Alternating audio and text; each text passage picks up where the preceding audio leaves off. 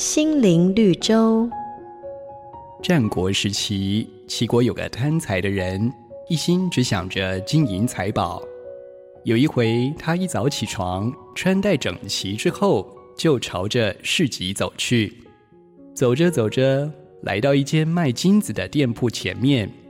就在这个时候，店铺里正好有个人手上拿着金子。这个齐国人一见到金子，就伸出手，一把将他夺走。后来官兵获报，把他给抓住，责问他为什么光天化日之下公然的抢夺金子呢？而他竟然回答说：“冤枉啊！我的眼里只看见金子，根本没看到人呐。”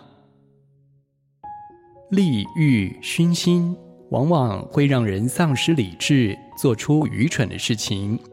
圣经有句话说：“钱财的迷惑，把道挤住了，不能结实。”当人一旦贪爱钱财，迷恋私利，他心中所想和眼中所见，还会有其他的吗？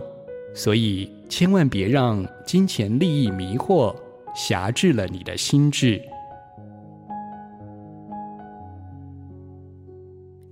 每个打动人心的故事，都是驱使我们改变、让我们成长的力量。如果你喜欢我们的节目，请帮我们分享给你的朋友，也别忘了按下订阅，避免错过之后精彩的内容。瑞园银楼与您共享丰富心灵的泉源之旅。